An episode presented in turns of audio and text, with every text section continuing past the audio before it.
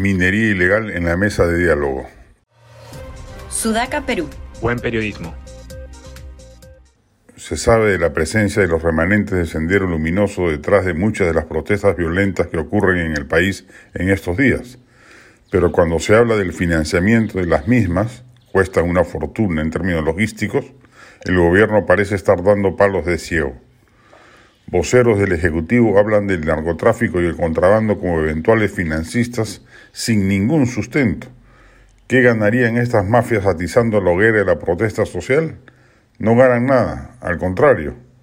Y si quieren tener contactos oficiales, ya los tienen en abundancia sin necesidad de recurrir a la protesta para adquirir vocería. Cosa distinta ocurre con la minería ilegal, que ella sí sostiene financieramente la protesta según diversos especialistas en el tema, porque su lógica es otra. Los mineros ilegales quieren ganar poder político, posicionamiento local y sumar cientos o miles de ciudadanos a su causa y lealtad les va a ser muy útil en el futuro.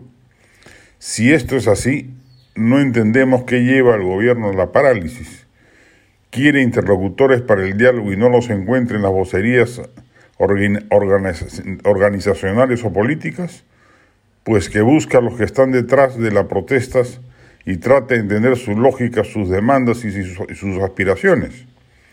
Al respecto, por ejemplo, bien podría convocar a Hernando de Soto, quien ya ha tenido contacto con ellos y ha cultivado una relación de confianza y que se siente una comitiva de alto nivel del gobierno para negociar una tregua, la suspensión del financiamiento y la concesión legal a algunos términos demandados. Si tiene éxito en su propósito, veremos cómo la protesta irá menguando por inanición en diversas partes del país, dejando sin piso a los violentistas políticos, castillistas radicales y neosenderistas camuflados en el Momadef. Es imperativo el diálogo y en esa perspectiva no debe cerrarse las puertas a ningún actor partícipe de las protestas.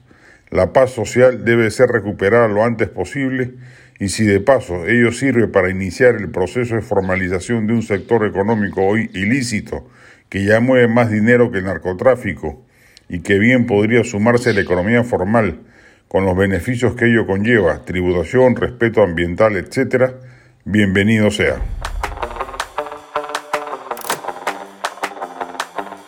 Este podcast llegó gracias a AFE operador logístico líder en el mercado peruano que brinda servicios de almacenaje, transporte de carga, courier y cómics.